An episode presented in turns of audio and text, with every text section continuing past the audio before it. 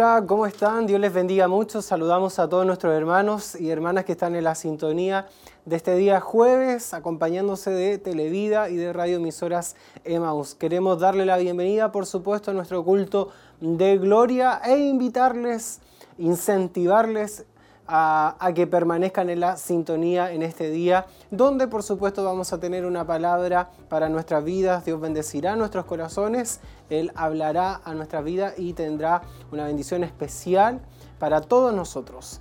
La invitación es para que usted se quede en compañía de esta programación de Televida, por supuesto, de Radio Emisoras Emaús y también recordarles que están ahí nuestras redes sociales, también a disposición de usted para que pueda ser bendecido a través de este culto, ser bendecido a través de la palabra del Señor. Hoy en nuestro culto de gloria, jueves ya 26 de enero, avanza rápidamente el tiempo, los días de, de este nuevo año y esperamos por supuesto que Dios pueda hablar y bendecir nuestras vidas en este día especial. Desde Barros Aranas 436, acá en la ciudad de Chillán, tenemos nuestro culto de gloria y la invitación es para que usted se quede entonces en compañía nuestra y por supuesto si puede hacerlo pueda venir a este lugar, pueda congregarse junto a nosotros que es lo más importante, es lo más vital. Si bien las comunicaciones, la televisión, la radio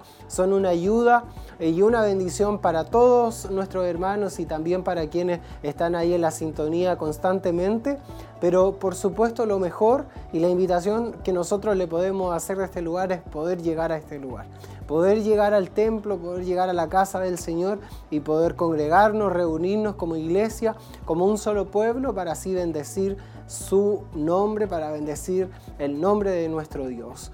Queremos motivarle a que usted pueda participar de esto, que usted pueda eh, interesarse, motivarse en conocer más del Señor, en conocer más de su palabra, conocer y, y disgustar eh, degustar de su, de su presencia, de vivir ahí en, en, comunión junto a nuestros hermanos y, poder experimentar esto eh, en coinonía, en comunión junto a toda la iglesia que se reúne día tras día en todas las actividades también que nutren nuestra vida espiritual. Entonces la, la invitación es a aquello para que usted pueda acercarse a este lugar. Estamos ubicados en Barros Aranas 436, acá en la ciudad de Chillán, y ya estamos también a minutos previos de lo que será nuestro culto de glorias. A partir de las 20 horas estará dando comienzo nuestro culto y esperamos, deseamos que el Señor nos pueda bendecir grandemente. Acá yo tengo el tema que se estará predicando, hablando en esta tarde. Dice por título, pero persiste tú en lo que has aprendido. Pero persiste tú en lo que has aprendido y se encuentra en 2 de Timoteo, capítulo 3, versículos 14 al 15. Ese es el tema que se estará ministrando el día de hoy. Quédese ahí atento. ¿Qué nos querrá decir el Señor en este día? ¿Qué nos querrá hablar? Ahí vamos a quedar expectantes a lo que Dios quiera ministrar nuestra vida. Él siempre, siempre perdón, tiene una palabra eh, precisa en el momento preciso, en el momento que más lo necesitamos. Dios siempre nos habla, atienda nuestra súplica, atienda nuestras necesidades. Y es por eso que la palabra de Dios es viva y trae bendición a nuestra vida.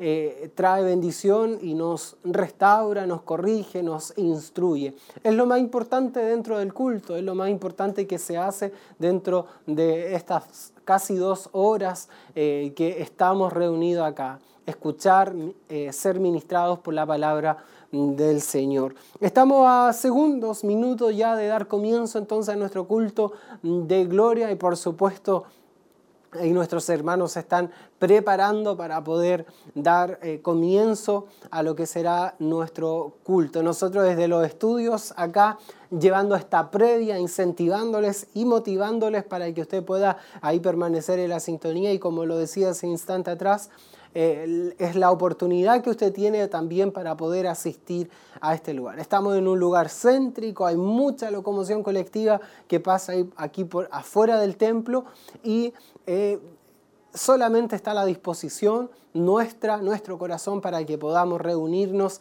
en este lugar y podamos disfrutar de la presencia del Señor. Pero persiste tú en lo que has aprendido. Segunda de Timoteo capítulo 3 versículo 14 al 15 es el tema que vamos a estar escuchando en esta tarde. Estamos a minutos ya de dar comienzo a nuestro culto de gloria y permanezca en la sintonía y recuerde como también se lo había dicho, está en las redes sociales, ahí en el Facebook usted nos puede dejar sus comentarios, sus saludos, que es lo más principal. Nuestro hermano Álvar Urra dice saludo para todos. Dios les bendiga a cada uno de quienes hacen posible la transmisión. Un saludo para nuestro hermano, Dios les bendiga mucho. Eh, nuestro hermano Elías dice también saludo, mi estimado hermano Nicolás, el Señor le bendiga junto a mi gente por allá.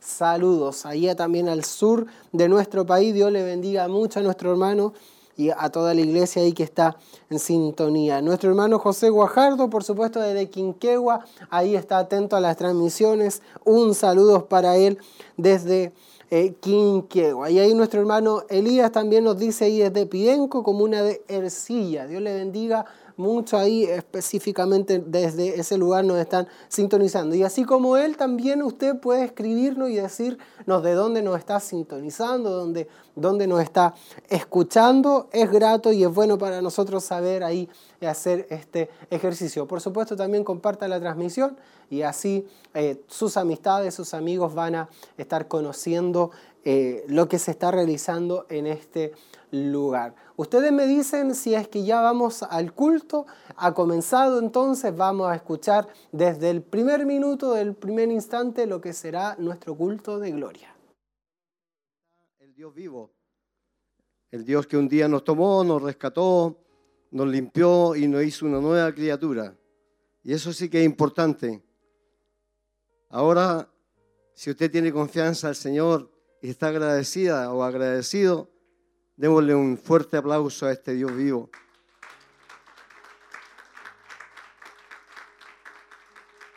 Los jóvenes del coro están ensayando una alabanza que dice, nada, nada mejor que mi Dios. Grábeselo, nada mejor que mi Dios. Y eso sí que es importante. Se presentarán muchísimas cosas delante de nosotros, pero todas son prácticamente banales se desintegra, se desarma, se deshace. Pero este Dios permanece para siempre. Aquí nosotros hemos visto la maravilla de Dios. Hemos visto niños que después han sido jóvenes y están trabajando para el Señor. Ejemplo de eso fue un, campamento que se hizo hace poco y yo vi la pura foto acá y verdaderamente me impactó porque vi que los jóvenes están regocijados, entregado en el Señor. Y eso es el futuro de nosotros. Los mayores ya vamos quedándonos, pero va saliendo un remanente nuevo. Y ese remanente sigue avanzando con la palabra del Señor. Les invito a que así como estamos, oremos a Dios. Pero antes de todo, vamos a saludar a los que están en toda la plataforma de Internet y todo lo que es radio todo lo que se está transmitiendo para que ellos también reciban la bendición del Señor. Le daríamos un aplauso, pero el aplauso se lo merece Jesucristo. Solamente decirle que también le amamos, que si no han podido llegar acá es porque hay algún tema que verdaderamente no pueden, no podemos juzgar. Ya los que están afuera de Chillán, comunicarle que nosotros somos de acá de Chillán, Barrosarana 436 Chile, porque se dice que la plataforma cada día está llegando más lejos y verdaderamente hay que enviar el mensaje de amor y misericordia para todos los que están escuchando. Entremos en la oración del Señor, como usted estime conveniente.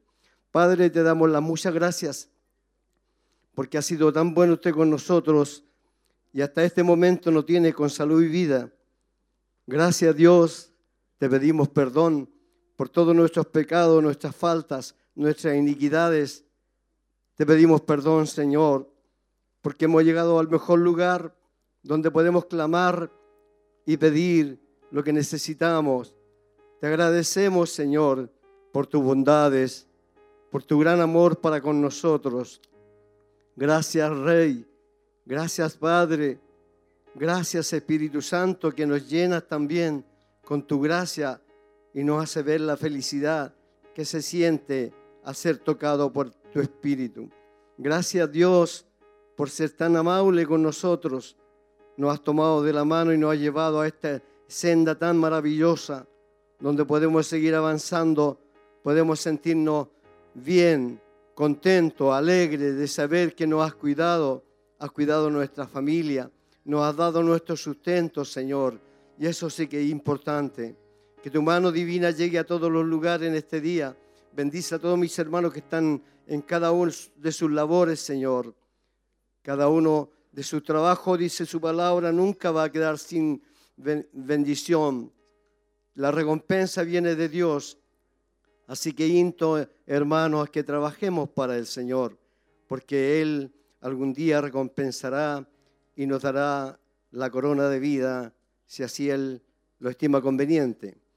Gracias, mi Dios, por tu bendición en el nombre de Jesús. Amén y amén. Le invito a ponerse en pie y vamos a alabar al Señor con el grupo Renuevo. Cantemos con ellos, porque hoy día es un día de fiesta, un día muy especial. Esto va a ser irrepetible, es único. Y el Señor algún día, cuando ustedes que no lo veo, no, pero el Señor se lo va a mostrar. Así estuviste en el culto. Era un momento de gozarte, de exaltarme, de honrarme y de adorarme. Y ahí estás tú no quiero identificar a nadie, pero aquí hemos venido a una fiesta especial con el Señor. Dios les bendiga. Amén.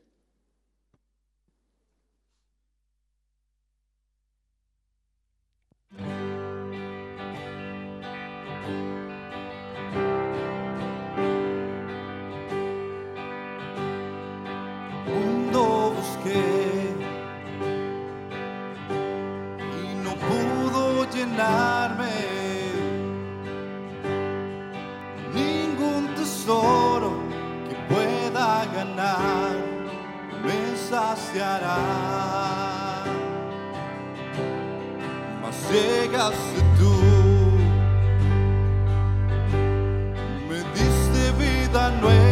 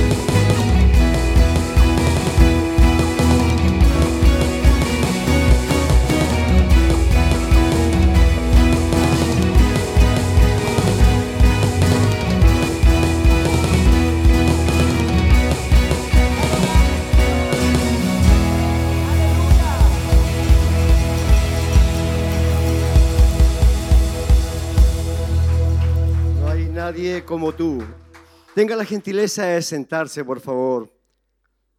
Que Dios le bendiga. Qué tremendas alabanzas, qué, qué expresiones de las palabras que están desarrolladas y entonadas para el Señor. Hay alegría en el cielo porque Dios se preocupa de cada remanente que en cada lugar está alabándole y glorificándole. ¿Está contento usted con el Señor? Yo igual. Así que somos del, mismo redil, como se puede decir. Vamos encaminados al mismo lugar y esperando que algún día el Señor nos diga que podamos pasar a su presencia. Que somos falentes, sí, pero ahora tenemos el antídoto. Cuando estábamos en el mundo, no.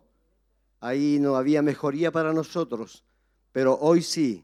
La misericordia de Dios es la que nos redime, nos limpia, nos purifica y lo más que tiene es que nos perdona de todas nuestras iniquidades. Pero sí tiene que haber un corazón contrito y humillado. Ahí sí que está la, la bendición. Hermanos, les invito a expresar un poco de lo que es la palabra del Señor. Son plegarias del rey David en el Salmo 25, del 4 al 7, dice lo siguiente. Muéstrame, oh Jehová, tus caminos. Enséñame tus sendas. Encamíname en tu verdad y enséñame, porque tú eres el Dios de mi salvación. En ti he esperado todo el día. ¿Usted ha esperado hoy día en el Señor? He esperado todo el día. Y dice, acuérdate, oh Jehová, de tus piedades y de tus misericordias que son perpetuas. Aleluya. De los pecados de mi juventud y de mis rebeliones, no te acuerdes. Dios borra todo, hermano. Conforme a tu misericordia, acuérdate de mí por tu bondad, oh Jehová. Oremos al Señor. Digámosle, acuérdate de mí por tu misericordia y tu bondad. Padre, te damos las muchas gracias por tenernos acá en este día. Un día muy especial para mí y para todos mis hermanos y hermanas que están acá, niños, jóvenes, señoritas. Sabemos que tú llenarás el vacío que hemos traído hoy. Sabemos que tú llenas el vaso de amor, de misericordia y de bondad. Sabemos, Señor, que tú nos acaricias en los momentos que estamos flaqueando, Señor, en los momentos de nuestras debilidades. Ahí llega tu bondad y tu misericordia y nos toma de la mano y nos levanta nuevamente, así como está escrito en la palabra que muchos grandes hombres que hicieron tu voluntad también decayeron. Pero en tu amor y misericordia usted lo levantó, Señor, y lo llenó de ánimo y de fuerza, lo restauró y lo llevó nuevamente a ser vencedores, porque a usted nunca ha querido perder la batalla ni la guerra, Señor. Usted es un Dios ganador y eso está demostrado en todo lo que está escrito en tu palabra. Por eso, Señor, nos humillamos de alegría, Señor, y de gozo, porque sabemos que vamos por un buen camino. Sabemos que luego brillará la luz, que luego sonará la trompeta y en el momento preciso los que tengan que irse se irán contigo, Señor. Pero yo no me quiero quedar. Yo, yo quiero hacer mérito, Señor. Yo quiero estar en tu palabra, yo quiero servir, yo quiero estar atento a lo que usted me esté enseñando por medio de su palabra, por medio del predicador, porque tu palabra es vida, tu palabra encamina, tu palabra es la brújula de nuestro ser. Te damos las gracias, Señor, y bendice a mi hermano o al predicador, Señor, que esté para este día entregándolo la palabra divina la cual nos invade nuestro corazón, nos da alegría, tristeza, nos hace gozarnos delante de tu presencia. Gracias Padre, gracias Hijo, gracias Espíritu Santo. Amén y amén. Les pido por favor que nos pongamos en pies y vamos a seguir adorando al Señor con el grupo Renuevo. ¿Qué les parece? Un solo amén. Alabaremos al Señor. Amén. Démosle gloria a démosle ahí si despertamos. Gloria a Dios, gloria a Dios, gloria a Dios. Que Dios les bendiga mucho. Amén, amén. Es un aplauso para el Señor.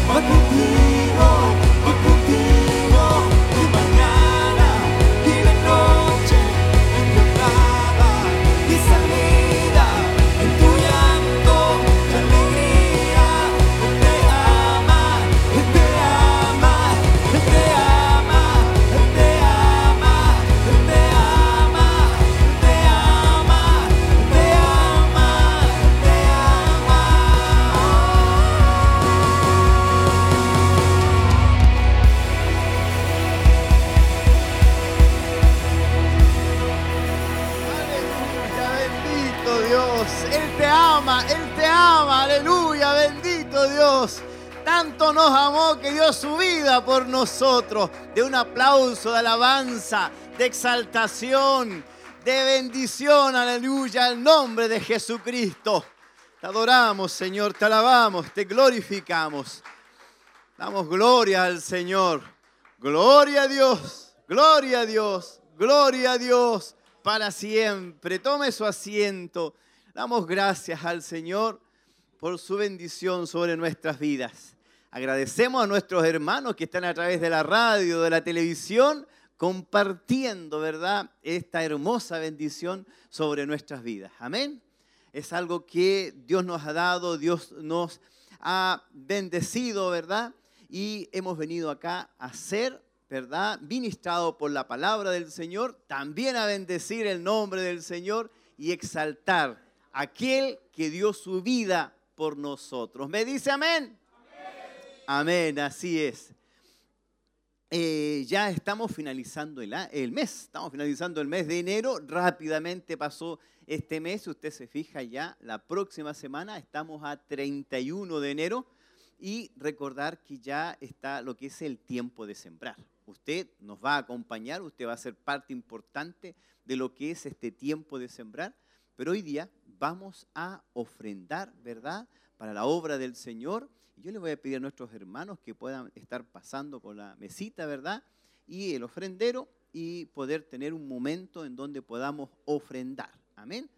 Eh, a los hermanos que están en la casita ya aparece ahí donde usted puede ofrendar. Usted lo puede hacer a través de una transferencia. Acá también usted puede hacer lo que es eh, a través de JetNet, que es con su tarjeta, ¿verdad? Usted puede, ¿verdad?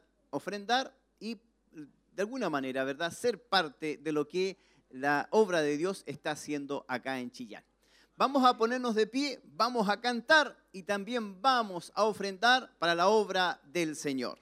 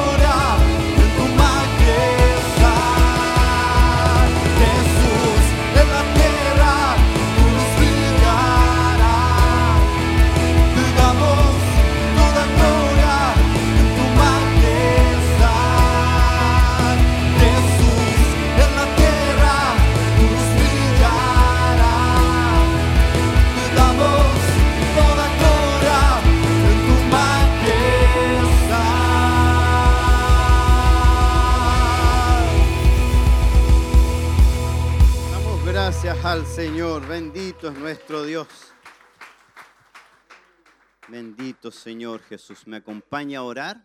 Vamos a estar orando especialmente por la obra. Estamos eh, pasando un momento en donde eh, de alguna u otra manera eh, necesitamos, ¿verdad?, recursos para poder, ¿no es cierto?, terminar este mes. Así que yo le voy a pedir su oración y también, ¿verdad?, su preocupación por lo que es la obra del Señor. Vamos a orar. Oramos a la presencia del Señor.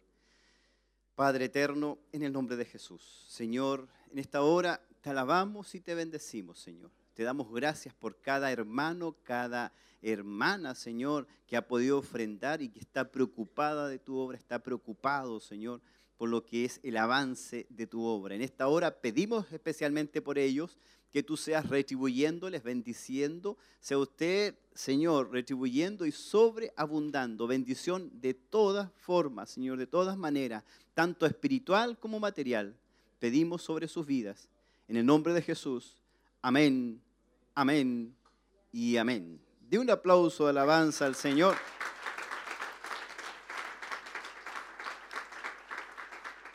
Vamos a ir a la palabra de Dios. Vamos a buscar en Segunda de Timoteo, en el libro de Segunda de Timoteo, capítulo 3. Vamos a ir a la palabra del Señor para poder, ¿no es cierto?, avanzar. Y vamos al capítulo 3 de Segunda de Timoteo, versículos 14 y 15. Es lo que vamos a estar leyendo. Si usted ya lo encontró, me dice amén. Ya sea en su Biblia, ya sea en su celular. Ahí está la palabra del Señor, amén. Así que no se preocupe si usted tiene su celular. Ahí está la palabra de nuestro Señor Jesucristo. Eh, capítulo 3, segunda de Timoteo, versículos 14 y 15. Leo la palabra en el nombre del Padre, del Hijo y del Espíritu Santo.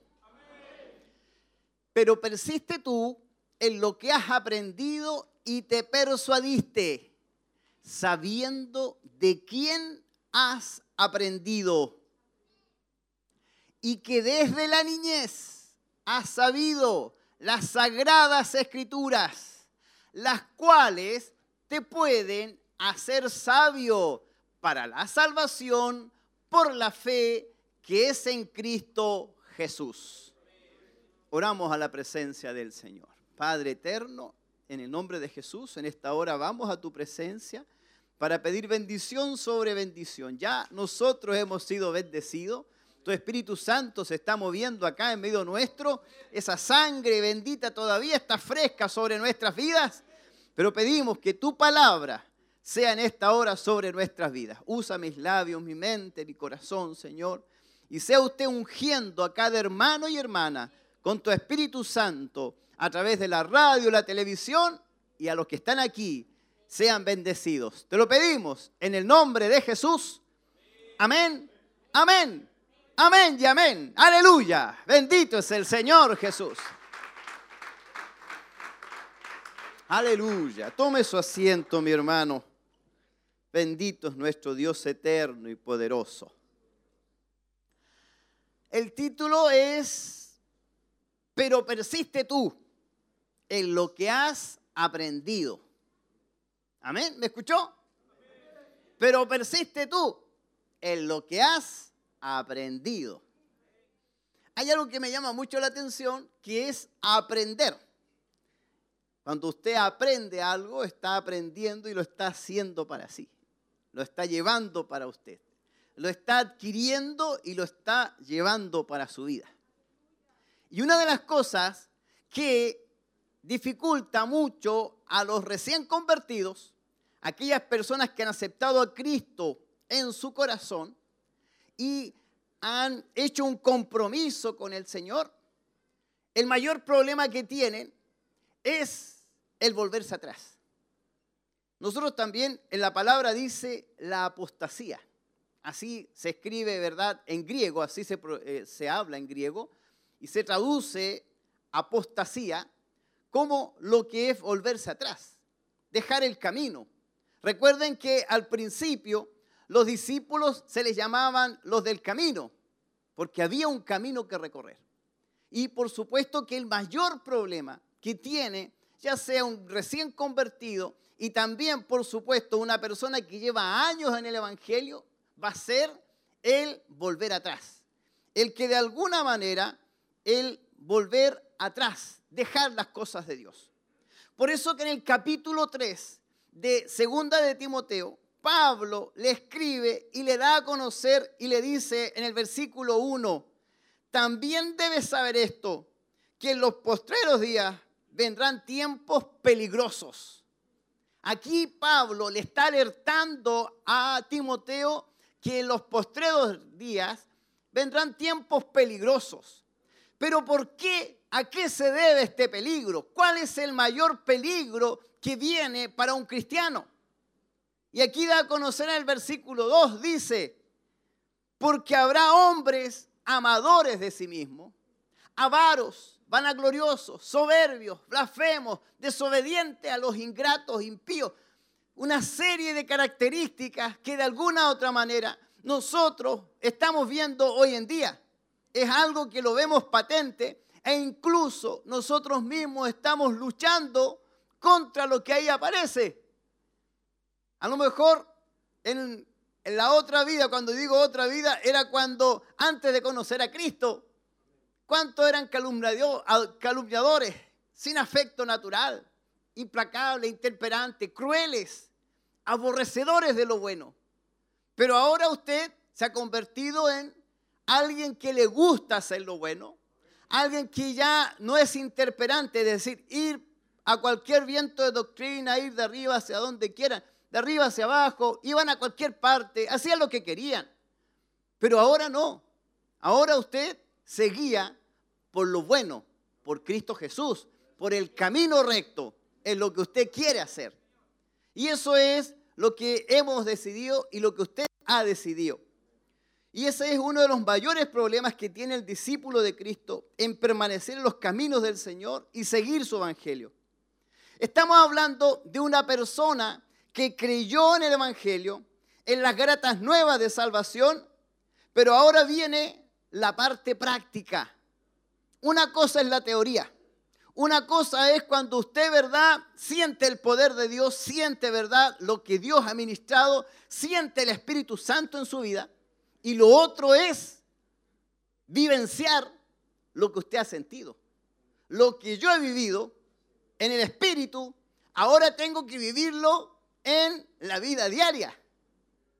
Una cosa es danzar aquí y la otra cosa es danzar allá afuera. Me acuerdo yo cuando comencé mis primeros eh, eh, días en el Evangelio, Dios me sacaba en danza. Y yo llegaba y danzaba, y, llegaba, y danzaba. Hasta que ya pasado un tiempo, empecé a darme cuenta que el Evangelio no era solo danzar. Es hermoso danzar. A mí me encanta ver danzar, me encanta cuando yo danzo, porque me fortalezco. Hasta que un día yo le dije, Señor, yo quiero danzarte allá afuera. A ver, ¿cómo, ¿cómo es eso de que yo quiero danzarte allá afuera? Sí, yo quiero danzarte con mis acciones, con mis hechos, con mi forma de hacer. Y ahí como que se restringió bastante lo que es mi danza. Porque ahí fue cuando Dios empezó a tomar nota de todo lo que yo hacía y me empecé a dar cuenta de lo que yo hacía afuera. Iba yo a danzar o demostrarle de alguna manera, darle gloria a Dios a través de mis hechos, a través de lo que yo hacía. Y así es como vamos creciendo en el Evangelio. Yo no digo que, no que, que deje de danzar, al contrario, dánsele al Señor, haga cosas hermosas para el Señor, vuélvase loco, vuélvase loca por el Señor. Hable con Él, no sé, haga cosas especiales con el Señor. Pero hay una cosa que Dios nos llama a aterrizarnos. Ustedes están hechos para ser mis testigos allá afuera. Dios nos llama a ser testigos allá afuera. Y eso es lo que Dios hace con nuestras vidas. De primera verdad, los primeros años, los primeros meses, Dios nos da una leche. Dios nos da leche, ¿verdad? Dios nos alimenta, Dios nos fortalece y crecemos en el Señor y sentimos el poder de Dios en nuestras vidas. Tanto es así que rebosamos de gozo. Pareciera que estamos un vaso y ese vaso rebalsa del Espíritu Santo. Y tanto es así que no podemos retenerlo porque pareciera que ya no damos más. Y necesitamos danzar, salir corriendo, hacer algo, hablar en lenguas, que es tanto lo que está dentro de ese corazón que necesita hacer algo para la presencia de Dios. Es como que el Espíritu Santo comienza a hacer algo en él. Pero hay un momento en que el mismo Espíritu le dice ahora, salgamos por fuera. Le dice, salgamos por fuera porque aquí adentro ya, ¿qué más vamos a hacer? Aquí vamos a danzar, vamos a saltar, a hablar en lengua. Pero allá afuera, allá afuera, ¿qué vamos a hacer? Y ahí es cuando de alguna u otra manera se nos acorta el camino. Se nos acorta el camino. Bendito es el Señor. ¿Sabe? Que Pablo da a conocer en este capítulo 3. Y dice que debido a que habrán hombres amadores de sí mismos, avaros, vanagloriosos, soberbios, blasfemos, sin afecto natural, crueles, traidores, impetuosos, infatuados, amadores de los deleites más que de Dios. Saben que tendrán apariencia de piedad, pero negarán la eficacia de ella a estos evita. Hay muchos que creen en lo que es la santidad. E incluso les gusta lo que es la santidad. Es lo que vimos la última vez cuando predicamos acerca de un lobo llamado Terry. Ese lobo, de alguna forma, era malo, era una persona, era un lobo que realmente tenía las características más malvadas vanagloriosos, como dice acá, traidores, calumniadores, intemperantes, crueles. Pero cuando pasaba por lo que era el, eh, donde estaban las ovejitas, él quería ser como esa ovejita. Quería ser como esa ovejita, tener paz en su corazón, tener gozo, tener lo que ellos tienen, seguridad. Porque a pesar que el lobo es un animal que tiene muchas defensas, tiene dientes, tiene muelas, tiene colmillos para defenderse, tiene garras para defenderse. Incluso su pelaje, su cola, todo está hecho para defenderse, para atacar y para correr. Pero una cosa que el hombre impío no tiene, no tiene paz. Sabe que en la noche no tiene paz, no puede dormir porque la maldad le persigue. E incluso no está tranquilo porque la maldad que él ha hecho durante tanto tiempo le persigue. Y no haya que hacer. Porque toda la maldad que él ha hecho piensa, le van a hacer a él también. Y, y no cree que nadie sea bueno, todos son malos. La ovejita no, porque la ovejita cree que todos son buenos. E incluso el color es blanco es mullido. Imagínense, una ovejita de lana es blandita. En cambio, el pelaje del lobo no, el pelaje del lobo es erizado, es largo y da el aspecto de fiereza. Pablo exhorta a Timoteo y sabe que le dice a estos, evita, no lo hagas, no hagas lo que hacen ellos. Por eso que la predicación de hoy día dice, pero tú, pero tú, dice, persiste en lo que has aprendido. Pero tú, persiste en lo que has aprendido. Pablo está advirtiendo y está dando a conocer todos los problemas, todos los problemas que puede tener Timoteo como cristiano, como seguidor de Cristo. Todas las situaciones que va a vivir y da a conocer que de alguna manera debe prevenirse, estar atento a lo que va a ocurrir. ¿Sabe? Lo que Pablo en un momento determinado le da a conocer en el versículo 10, da Pablo una exhortación a Timoteo y le dice, considera lo aprendido de su propio ejemplo a lo largo de todo este tiempo de colaboración. En el versículo 14 le anima a permanecer en las escrituras con las palabras que dicen, en el número 10 dice, pero tú has seguido mi doctrina. En el versículo 14 le dice, pero tú persiste en lo que has aprendido. Por una parte, le está aconsejando y le está dando a conocer, le está reconociendo, tú has seguido mi doctrina. Y por otro lado, le está animando a permanecer en las escrituras en las que había recibido instrucciones de parte de su abuela Loida y su madre Berenice, Eunice. Pablo exhorta a Timoteo a seguir su ejemplo a pesar de las persecuciones y momentos adversos que ha vivido, no con el ánimo de vanagloriarse, sino de animar y demostrar que de todas estas adversidades Dios tiene poder para liberarle. ¿Sabe? En estos versículos Pablo recuerda dos cosas. Primero, la forma en que Pablo aprendió. Perdón. Primero, en la forma en que Timoteo aprendió de Pablo. Y segundo, en la forma en que Timoteo también, de alguna otra manera, en la forma en cómo aprendió. Hay dos cosas que son muy importantes. Cómo Timoteo aprendió de la palabra del Señor. Y lo siguiente es, ¿qué fue lo que aprendió Timoteo de Pablo? Primero, cómo Timoteo aprendió de la palabra del Señor. Lo que todo cristiano hace cuando llega a las plantas de Cristo, va a aprender de alguien que ya ha estado y lleva tiempo en el Evangelio. Por lo tanto, los hermanos y hermanas que vienen recién llegando lo van a mirar a usted. La van a mirar a usted. Y le van a mirar todo lo que hace. La forma como camina, la forma como se viste, la forma como usted habla. Y va a estar observando todo lo que usted hace. Y de acuerdo a eso, ellos van a ir mirando lo que es el camino. Porque todos nosotros somos testigos de lo que Cristo ha hecho en nuestras vidas. Por lo tanto, los que vienen después de nosotros van a seguir lo mismo que hacemos nosotros. Entonces, la forma en que Timoteo aprendió de Pablo, se dice que Timoteo fue uno de los colaboradores que estuvo mucho tiempo con Pablo.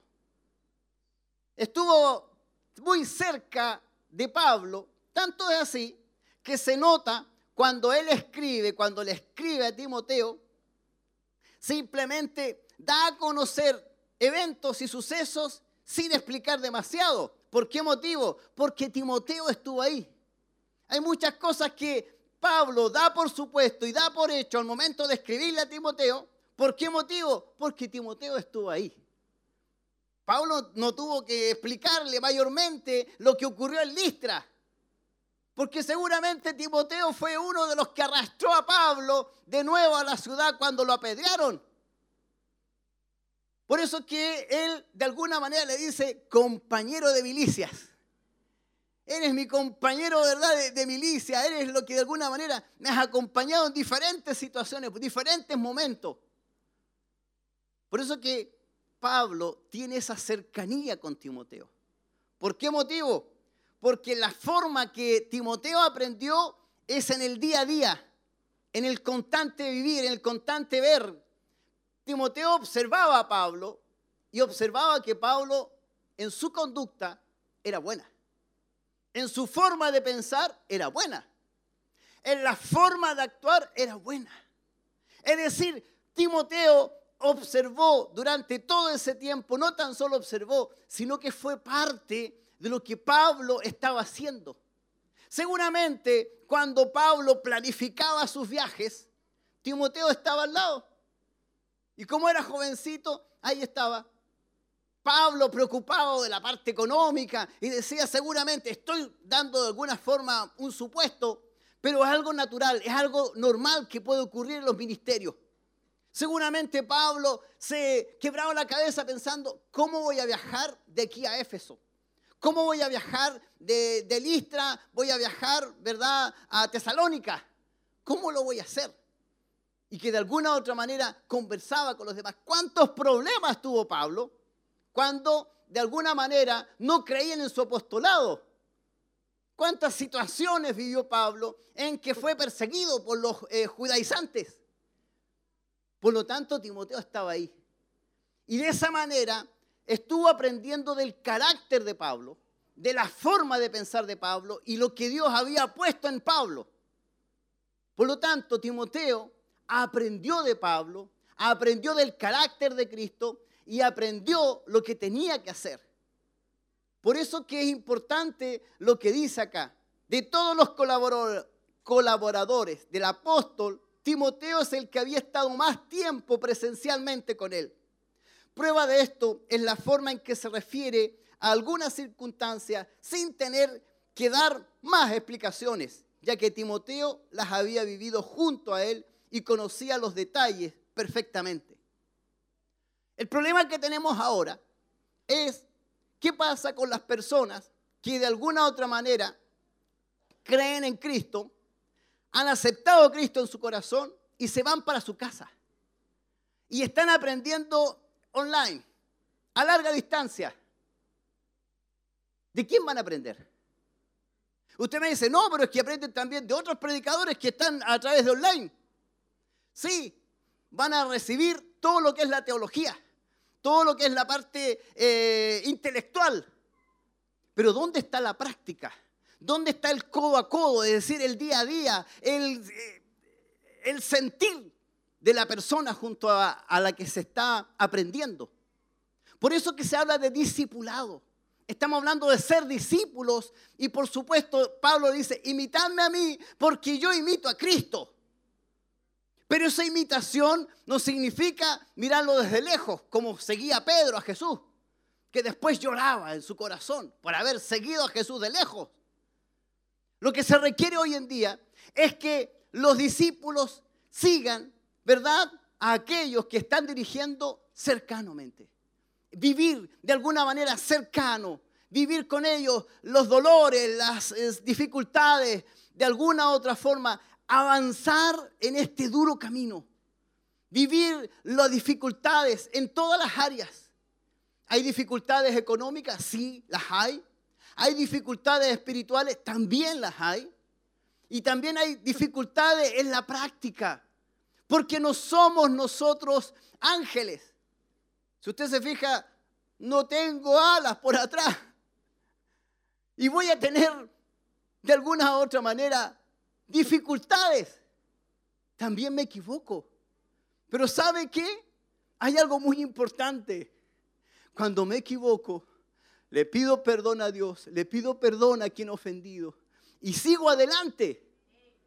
Y eso hay que verlo, hay que estar patente, cercano.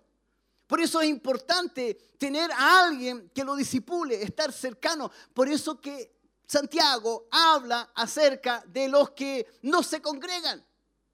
La importancia de congregarse, la importancia de estar siempre con las personas que están enseñando. Hermanos que están predicando, hermanas que están predicando verdad a las damas de Siloé.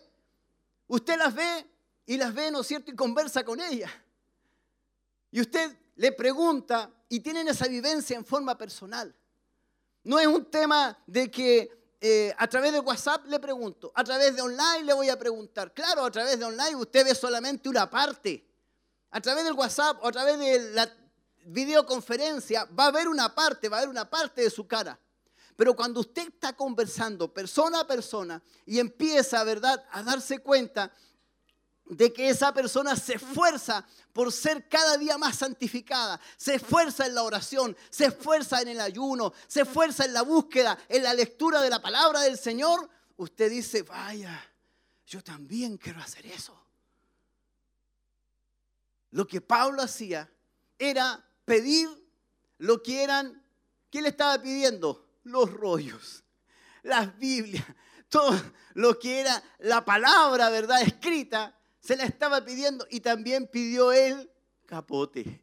El capote es para abrigarse, es verdad, una capa, una capa gruesa porque ya venía el invierno. Entonces, estamos hablando de un evangelio que es el evangelio de Jesucristo, que es un evangelio espiritual, pero también estamos hablando de un evangelio que es práctico, que tiene que ver con la vida del hombre, con las necesidades del hombre, con las faltas del hombre. El hombre también siente frío, el hombre también siente necesidad, también siente miedo. ¿Cuántas veces Pablo tuvo miedo? Y Timoteo estuvo cerca de Pablo. ¿Cuántas veces Pablo estuvo eufórico, verdad? Hablando de la palabra del Señor. Y Pablo estaba, wow. El poder de Dios. Aleluya. ¿Cuántas veces Pablo fue parte de lo que es el ministerio de, de lo que hizo eh, Jesucristo? Pablo también lo hizo, hizo sanidades, también llegó a las personas. Y Timoteo seguramente estuvo ahí y estuvo sintiendo el poder del Espíritu Santo. Pero para eso Timoteo tuvo que estar con Pablo constantemente. ¿Cómo aprendió Timoteo? Timoteo aprendió en eh, la cercanía con Pablo, en la cercanía con Pablo, no de otra manera, siguiendo los pasos. En el Antiguo Testamento tenemos, ¿verdad?, a Eliseo, ¿verdad? Pero en el Nuevo Testamento cada uno de los discípulos tuvo más discípulos. Pablo tuvo apóstoles, tuvo enviados, envió a Tito, envió a Timoteo, envió a diferentes hermanos, ¿verdad? A donde él no podía, eh, Pablo enviaba. Y esos son los apóstoles, son los enviados. Pero debemos entender que aquellas personas enviadas son aquellas que han vivido, ¿verdad? El evangelio práctico, no el evangelio en la forma teológica, en la forma intelectual, en el día a día, en el momento a momento. Ayer conversábamos con el obispo, el obispo decía, imagínense, decía, los apóstoles estuvieron tres años con Jesús, día y noche. No había sábado, no había domingo, no habían vacaciones, no había... Era día y noche, invierno, verano, otoño, primavera, hambre, necesidad, escasez. Tuvieron que vivir durante todos esos tres años. Momentos difíciles, momentos de persecución, indecisiones. Entramos a Jerusalén, no entramos a Jerusalén. Pasamos por Samaria o no pasamos por Samaria. Decisiones que se tomaron día a día. Ahí estaban los discípulos. Ahí después estaban los apóstoles, siendo parte de la enseñanza de Jesucristo. Así también Pablo tuvo a sus discípulos. Por eso que es importante que nosotros también seamos discípulos, pero seamos discípulos presentes. Seamos personas que están aprendiendo en forma práctica y directa, en el día a día, en el codo a codo, en el momento a momento. Bendito es el Señor. ¿Saben lo que aprendió Timoteo de Pablo? En el versículo 10 del capítulo 3 dice, pero tú persiste. Dice, tú has seguido mi doctrina. ¿Qué significa? Pablo evalúa a Timoteo y le dice, tú has seguido la doctrina. ¿Qué significa la doctrina? La doctrina es la enseñanza, la enseñanza correcta, lo docto, lo recto, lo que viene de Cristo. Tú lo has aprendido y realmente tú has seguido lo que se te ha enseñado. Luego le dice, pero tú has seguido mi conducta. En el versículo 10 dice, has seguido mi doctrina. Es decir, haces lo correcto, tanto en la parte práctica como en la parte teórica. Has seguido mi conducta. Es decir, tú haces lo que yo también hago. Tú vives lo que yo he vivido. Tú también lo has vivido. Y aquí hay algo muy importante. Tú sigues mi propósito. Pablo le está diciendo a Timoteo, tú estás siguiendo no tan solo la vida práctica, la conducta diaria, sino que tú también sigues la meta por el cual yo he sido llamado, por el cual yo he sido acogido o tomado, dice Pablo, por el cual yo he sido de alguna manera tomado. Y Timoteo también está siguiendo la misma meta que tenía Pablo de predicar el Evangelio. Por eso es que cuando usted se acerca a un hombre de Dios, usted va a tener la misma meta que tiene ese hombre de Dios. Entre más cercano está de él, entre más cerca de él está, va a tener el mismo propósito, las mismas ideas, el mismo sentir, los mismos deseos. Por otro lado dice, tú has seguido mi fe. Cuando hablamos de fe, no hablamos solamente de creer, El verbo pistis, pisteus, del griego, no tan solo significa creer, sino que también significa seguir, creer, ser fiel, tener fidelidad. La fidelidad está muy relacionada con la fe. Si usted cree en alguien, va a ser fiel. Si usted no cree, va a ser infiel. En eso se demuestra la fe, en la fidelidad, en ser fiel hasta el final. Esos serán salvos, dice el Señor. De ahí viene la fe. Si usted cree, va a seguir fiel.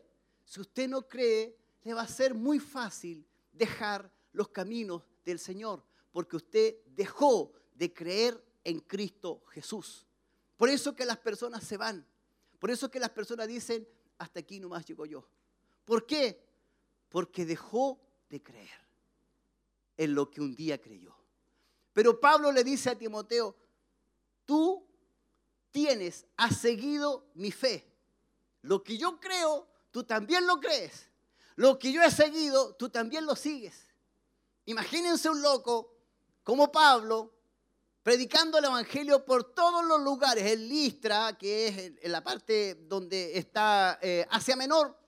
Después de Asia Menor cruzan para el frente, para Grecia, en la parte norte, y siguiendo a un loco como Pablo de esa manera. Imagínense, cruzando caminos, valles, cerros, de alguna otra manera, ensenada, lugares de, donde embarcan eh, diferentes lugares.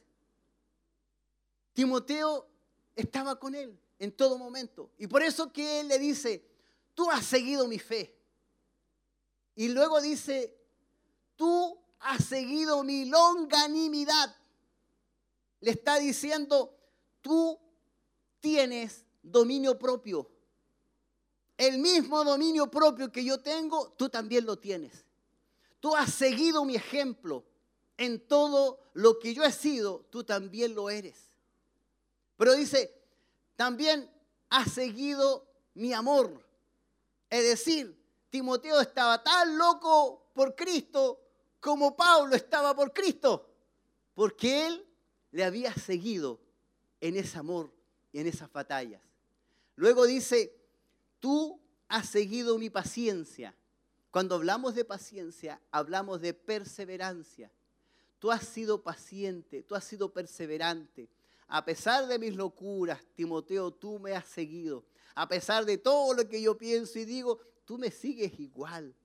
En realidad, Timoteo, tú tienes la misma paciencia que yo tengo. Y una de las cosas que le dice Pablo a Timoteo, le dice, tú has seguido mis persecuciones. Dice, mis persecuciones, padecimientos. Y aquí comienza a hablar y le recuerda, y le recuerda a Timoteo y le dice, como los que me sobrevinieron en Antioquía. Y aquí Pablo se pone de alguna manera como medio melancólico, le dice, ¿te acuerdas de Antioquía? ¿Y te acuerdas de Iconio? ¿Y te acuerdas en Listra cuando me apedrearon y me dejaron medio muerto? Ahí estabas tú. Pero si tú eres de Listra, le dice, estoy parafraseando. Y de alguna otra manera, para poder entender cómo Timoteo, siendo tan joven, sigue un hombre que cree en Cristo Jesús. Por eso Pablo da a conocer y dice, persecuciones que he sufrido y de todas me ha librado el Señor. Es una conclusión que él saca y le dice, he sufrido persecuciones y tú me has visto, tú has estado. Seguramente Timoteo arrastró a Pablo hacia la ciudad. Pero ¿sabes qué? De todas, Dios me ha librado. Dios ha sido fiel conmigo. Por eso que Timoteo comparte mucho de la locura de Pablo es parte de lo que Él está haciendo, de lo que Él fue llamado también. Recordemos que en Pablo fue dado en el momento en que se convierte a Cristo, en Hechos capítulos 14, versículos 19 y 20, ahí da a conocer el momento en que Jesús le dice que vas a tener que cuánto le es necesario padecer por mi nombre. Eso es lo que dice en el, perdón, aquí da a conocer la persecución, padecimiento, como los que sobrevinieron en Antioquía, en Iconio y Listra, persecuciones que he sufrido y de todas las que me ha librado el Señor.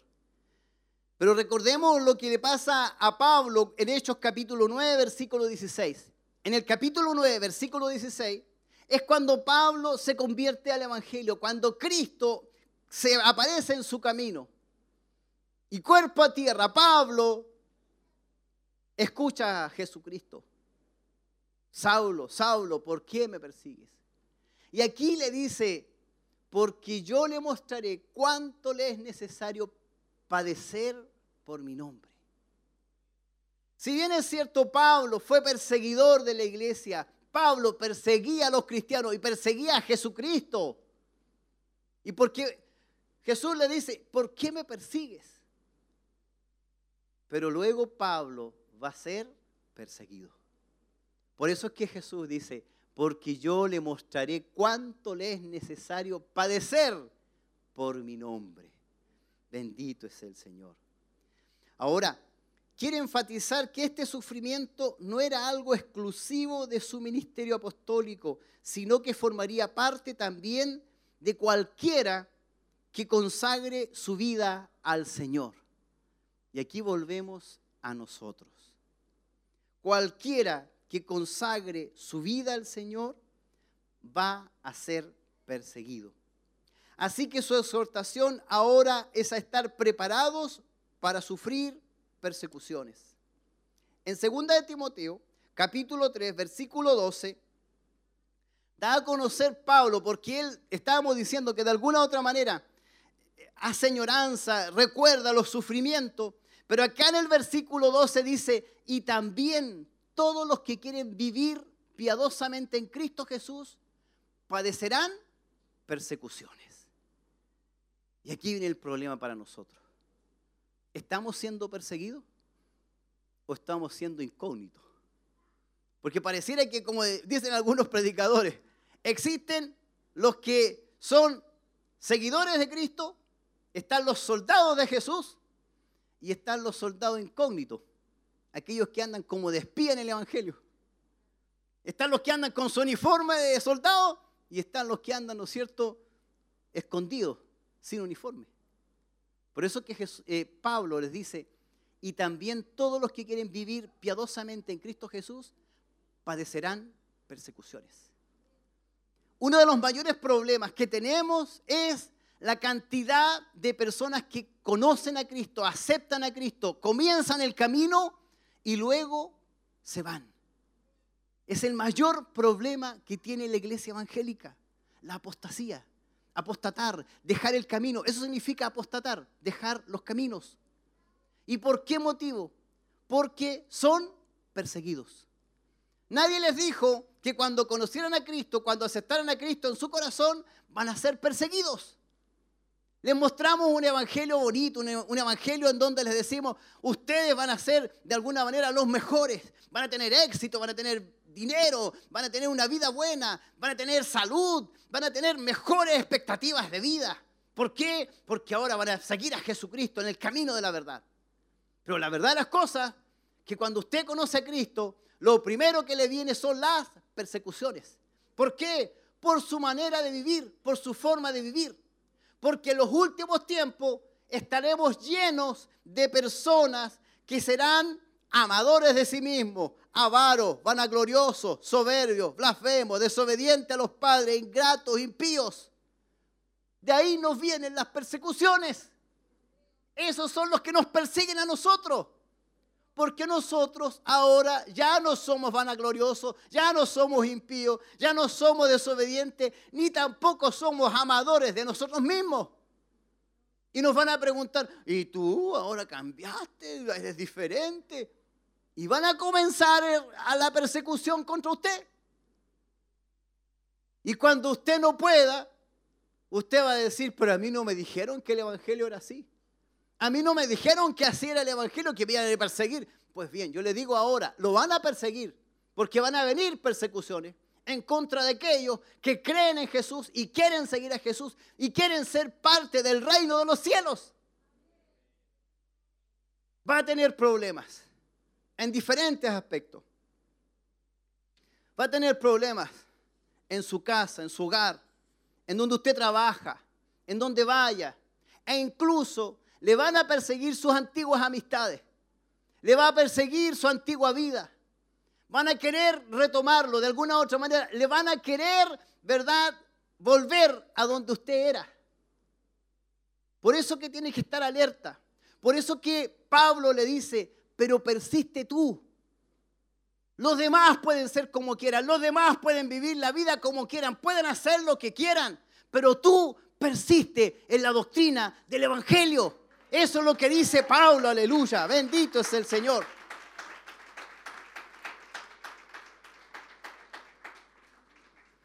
Por eso que en el, en el versículo 14 dice, sabiendo de quién has aprendido. Tú me has visto a mí, ¿me has visto algo? Pues bien, así es el Evangelio. Y Pablo eso es lo que le dice. Persiste tú en lo que has aprendido y te persuadiste. Tú has sido persuadido y sabiendo de quién has aprendido. En el caso de Timoteo, Timoteo tenía dos grandes pilares. Tenía una abuelita, que era la abuelita Loida. Esa abuelita que le enseña el Evangelio constantemente estaba dándole a conocer desde muy pequeño la palabra del Señor. Tiene a una madre que es versada en las escrituras, que constantemente no tan solo le hablaba de la palabra, sino que también lo estaba amonestando. El típico, ¿leíste la Biblia? ¿Oraste? Antes de salir, ¿oraste? Esa es una madre, ¿verdad?, que quiere a su hijo, a su hija. Es la que está constantemente amonestando, eh, preocupada, orando por su hijo, orando por su hija. Y constantemente la está amonestando en la parte práctica. Porque no sacamos nada con entregarle, eh, hiciste la evaluación de segunda de Timoteo, viste la evaluación. No, sino que siempre una madre está constantemente preocupada por el crecimiento espiritual de su hijo, de su hija. Está constantemente amonestándola, amonestándole. Hija, no tienes que hacer esto. Hija, tú me has visto a mí haciendo esto, entonces tú no lo hagas. Lo que tú estás haciendo va por mal camino, no lo hagas, hija. Porque tú eres una mujer de Dios. Recuerda las promesas que Dios tiene para tu vida. Desde el vientre, de, tú estabas en mí. La mamá le dice, tú estabas en mi vientre y yo oraba por ti. Tú fuiste un milagro de Dios. Por lo tanto, Dios te quiere a ti desde el vientre. Por lo tanto, tienes que seguir lo que yo te digo. Me has visto a mí haciendo eso. No lo hagas. Eso de estar constantemente, leíste la Biblia, hijo. Oraste hoy día en la mañana, oraste en la noche. ¿Cómo ha estado? No puede ser que una mamá, un papá deje a su hijo así, a la buena de Dios. No, si fue a la escuela bíblica. No, si fue al culto. Oh, qué hermoso hijo, fuiste al culto. Eso es la parte teórica. Eso es la parte intelectual. Pero la parte del corazón se ve en el día a día.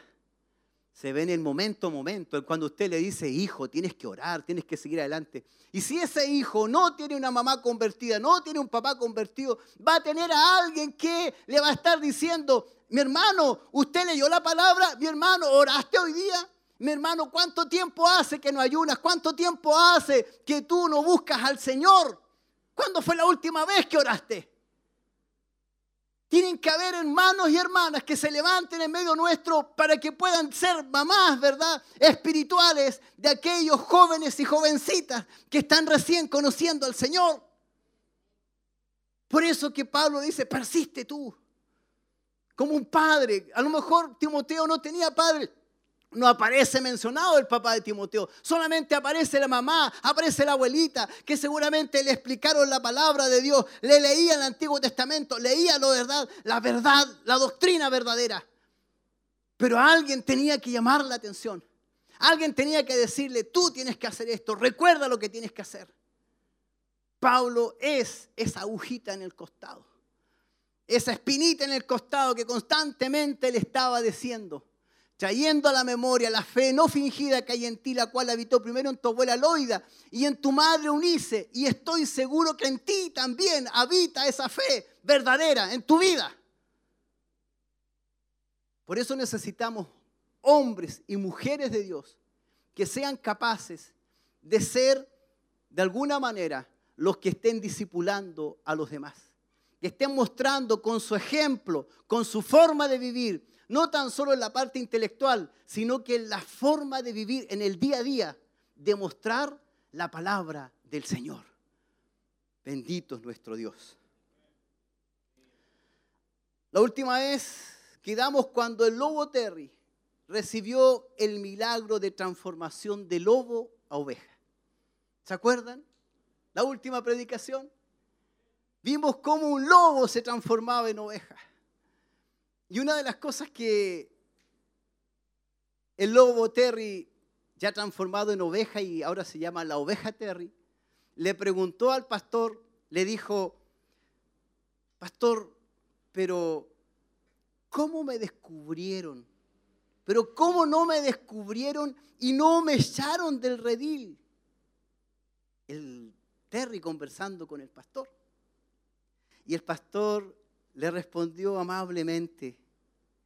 Le dice, Terry, sabes, tú tenías una cola, no un rabo. Y sabes que se notaba cuando tú caminabas. Todas las ovejitas tienen rabito cortito. Y en cambio el lobo tenía, ¿verdad? Una tremenda cola y se veía. Sabes que tu hocico era más largo y tenía colmillos. Se veían de lejos que tenías colmillos. Y el pastor le dice, ¿sabes, Terry, que tus patas eran más largas que los demás? Tenían las patas más largas. Todos los demás tenían sus patitas cortitas, ¿verdad? Pero tú tenías las patas más largas. Y sabes, Terry, el olor de la piel de oveja llenaba el ambiente. Sabíamos que tú eras un lobo. Desde cuando entraste, cuando el portero te dijo, bienvenido, bendiciones. El portero sabía que tú eras un lobo, porque la piel de oveja te quedaba chica. Y en ese momento el lobo, que ahora es Terry, la oveja, le dice, pero ¿cómo, pastor? ¿Por qué no me echaron o por qué no me expulsaron? Y el pastor le dice, ¿sabes? Porque todos nosotros, los que estamos aquí, una vez fuimos lobos y el maestro nos transformó y ahora somos ovejas.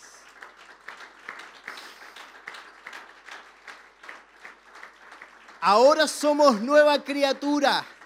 Las cosas viejas pasaron, y aquí Él las hace todas nuevas. Y ahora, ¿qué debo hacer? Le pregunta la oveja Terry. Y el pastor le dice, debes seguir mi doctrina, mi conducta, mi propósito, mi fe, mi longanimidad, mi amor, mi paciencia y mis persecuciones. Es lo que debemos saber, que nosotros tenemos que seguir lo que han vivido aquellos que ya llevan tiempo antes de nosotros.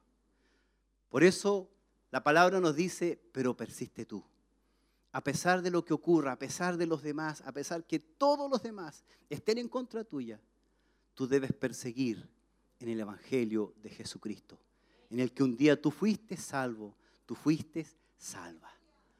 En esta hora yo te invito a orar al Señor, para que tú puedas hacer un nuevo compromiso con el Señor, para pedir un nuevo compromiso en donde tú puedas ser fortalecido, fortalecida. Pedirle al Señor que te fortalezca en la fe, que te fortalezca en la doctrina, el poder ser ministrado, el dejarte ministrar. ¿Cuántos hay aquí que no quieren ser ministrados? No, yo me mando solo. ¿Cuántos hay acá, verdad, que sus pensamientos son, no, si yo con el Señor? Creo que hoy día Dios nos ha hablado. No somos solos. Dios tiene a sus hombres, Dios tiene, ¿verdad? Aquellos que nos ministran, aquellas mujeres también que nos predican el Evangelio. Y también está el llamado para aquellas madres y también aquellos papás que a lo mejor no están haciendo la labor de mentores, la labor que dirige, ¿verdad? Aquellos que constantemente están ministrando y también, ¿verdad? De alguna u otra forma, predicándole a sus hijos con el ejemplo. Hoy yo les pido que nos acerquemos al Señor a pedir bendición sobre nuestras vidas, para que Él sea fortaleciéndonos y bendiciéndonos en cada uno de nosotros. Pero persiste tú en lo que has aprendido y persuadiste, y te persuadiste, sabiendo de quién has aprendido. Oramos a la presencia del Señor. Te invito a orar, mi hermana, mi hermano. Si necesitas oración, pasa acá adelante. Hay un lugar acá para ti, hay un lugar para que podamos estar orando, recibir fortaleza y bendición sobre nuestras vidas. Te invito a orar a la presencia del Señor, a hablar con el Señor, a pedirle perdón, a pedirle fortaleza, a pedir que Él sea, aleluya, el que esté dirigiendo tu vida y el que sea el, Él el que esté dándote nuevas fuerzas para seguir adelante. Si tú llegaste aquí pensando en irte, pensando en dejar los caminos del Señor, sea esta una palabra de aliento para ti, que sea una palabra de vida para tu vida. Oramos a la presencia del Señor. Padre eterno, en el nombre de Jesús. En esta hora, Señor, hemos entregado tu palabra de una forma especial, de una manera muy especial. Solo te pedimos, Señor, que tú nos fortalezcas para hacer luz a los demás, para poder enseñar a aquellos, Señor, que están recién dirigiendo, recién, Señor, siguiendo tus caminos. Fortalece nuestras vidas, Señor. Fortalece, ¿verdad?, nuestra fe, nuestro anhelo. Señor, en esta hora, nosotros hacemos un nuevo compromiso contigo. Queremos tomar de nuevo, Señor, el propósito por el cual tú nos has llamado. Queremos tomar de nuevo esa meta, el propósito que cuando tú nos llamaste, teníamos tan claro, así como Pablo fue llamado. Nosotros decíamos, yo quiero ese llamado de Pablo, yo quiero tener esa experiencia de Pablo. Pero de alguna otra forma, Señor, hemos dejado, Dios eterno, y por el propósito por el cual tú nos has llamado. Señor, en esta hora fortalece mis hermanos, fortalece a cada hermana y hermano que está a través de la radio y la televisión, que a lo mejor ha dejado de lado lo que es la disciplina, la verdadera disciplina hacia sus hijos, la verdadera disciplina a aquellos a los cuales Dios les ha bendecido y les ha dado por un tiempo para que sean ministrados. En esta hora, Señor, pedimos que tú seas fortaleciendo a tus hijos y tus hijas. Y te pedimos, Señor, que tú seas con tu Espíritu Santo ministrando y fortaleciendo la vida de tus hijos y de tus hijas. Te lo pedimos en el nombre de Jesús. Amén, amén y amén. De un aplauso, alabanza al Señor. Cantamos, alabamos.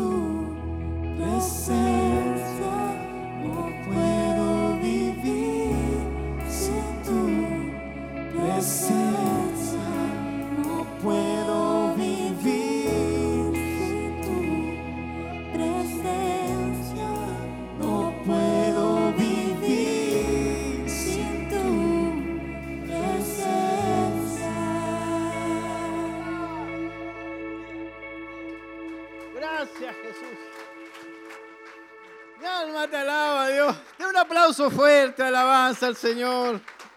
Dele honra, dele gloria al Señor. Alabe el nombre de aquel que le salvó, de aquel que nos redimió del pecado. Así que a Él es al que alabamos y bendecimos en esta hora. Damos gracias al Señor por su grande amor y misericordia. Tome su asiento, mi hermano, mi hermana. Muchas gracias por estar junto a nosotros. Gracias por compartir la palabra del Señor.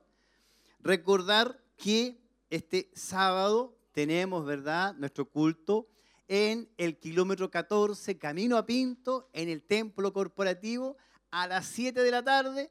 Y recordar también que hay un bus de acercamiento que desde las 6 de la tarde comienza su recorrido y usted puede estar siendo parte, ¿verdad?, de lo que es esta bendición. Nuestro obispo va a estar predicando este sábado, ¿verdad?, desde las 7 obviamente que el bus pasa a las 6, pero desde las 7 comienza el culto. Y el día domingo, recordar que el culto comienza a las 10 de la mañana, por lo tanto el bus va a pasar a las 9 de la mañana en su recorrido habitual. Amén. Junto con eso, recordar que ya estamos finalizando el mes y el martes 31 es el tiempo de sembrar. Yo le pido a los hermanos y hermanas que estén orando desde ya, ¿verdad? Para poder ¿verdad? Ser parte de este tiempo de sembrar, finalizando este mes de enero del año 2023. Esperamos en el Señor, sea usted bendecido, ¿verdad? Sea usted bendecida a través, ¿verdad? De todo lo que hemos estado realizando y tenemos, ¿verdad? Pronosticado o de alguna manera planificado eh, con la bendición del Señor. Vamos a orar por Jacqueline Bravo, Patricio Guajardo, María Lara, hermana Alicia Ferrada, Andrea Contreras, Héctor Hernán Hernández, Luz Eladia Hernández, Sebastián Reyes, Claudia Concha, Víctor Padilla, Bella Díaz, hermana Isabel Irribarra, Carolina Durán, Ingrid Cisterna, Flavio Parra, hermana Leonor Valenzuela, por José Soto, por Juan Carlos Herrera, Leonel Soto, hermana Raquel Malgüe, Charlie Cuevas, familia Poblete Cuevas, Lorena Sánchez, Ángela Poblete, familia Herrera Poblete, por la señora Iris por salvación, por Jorge González por salvación, Luis Escobar por salvación. Vamos a estar orando por Rubén Arces, Salomé Riquelme y por la familia Rosales Sarabia. Nos ponemos de pie Oramos también por nuestros familiares, por nuestros hogares, por nuestros seres queridos, ¿verdad? Para que Dios tenga misericordia de ellos, les proteja hasta el día de su redención. ¿Me dice amén? Vamos a orar entonces, oramos a la presencia del Señor. Padre, sabemos que todavía no es la hora de revelarte a aquellos que amamos, de revelarte a aquellos que anhelamos que ellos reciban bendición de salvación. Pero no dejamos de pedirte, Señor, por ellos. No dejamos de pedir por aquellos que queremos que tengan salvación para sus vidas, Señor. En esta hora pedimos especialmente por nuestros familiares, por nuestros seres queridos, Señor, que ellos tengan luego pronto el día de su redención que sus pecados sean perdonados, que ellos sean salvados del juicio eterno, que ellos puedan tener salvación y vida eterna, Señor, aleluya. En esta hora pedimos por ellos. También pedimos por aquellas peticiones de oración por cual hemos nombrado en esta hora, Señor. Extiende tu mano poderosa sobre ellos. Trae sanidades, trae respuestas, Señor. Trae salvación, Dios eterno y poderoso. Y en el nombre de Jesús pedimos sobre nosotros que tu Espíritu Santo nos fortalezca, nos lleve en bendición hasta nuestros hogares y que en ese lugar haya bendición hasta que sobreabunde. Te lo pedimos en el nombre de Jesús. Te lo pedimos en el nombre de Jesús. Te lo pedimos en el nombre de Jesús. Amén, amén y amén. Aleluya, amén. Bendito es el Señor Jesús. Au.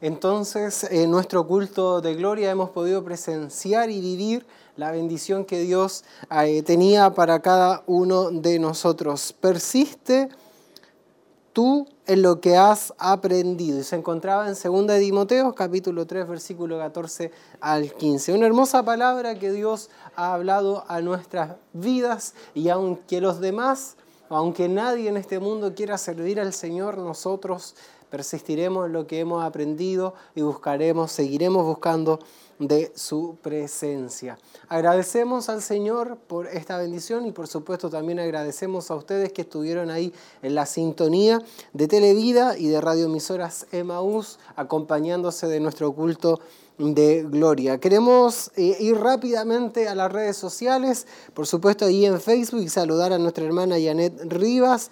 Dejaba sus saludos a todos los hermanos y cariños también para la familia pastoral.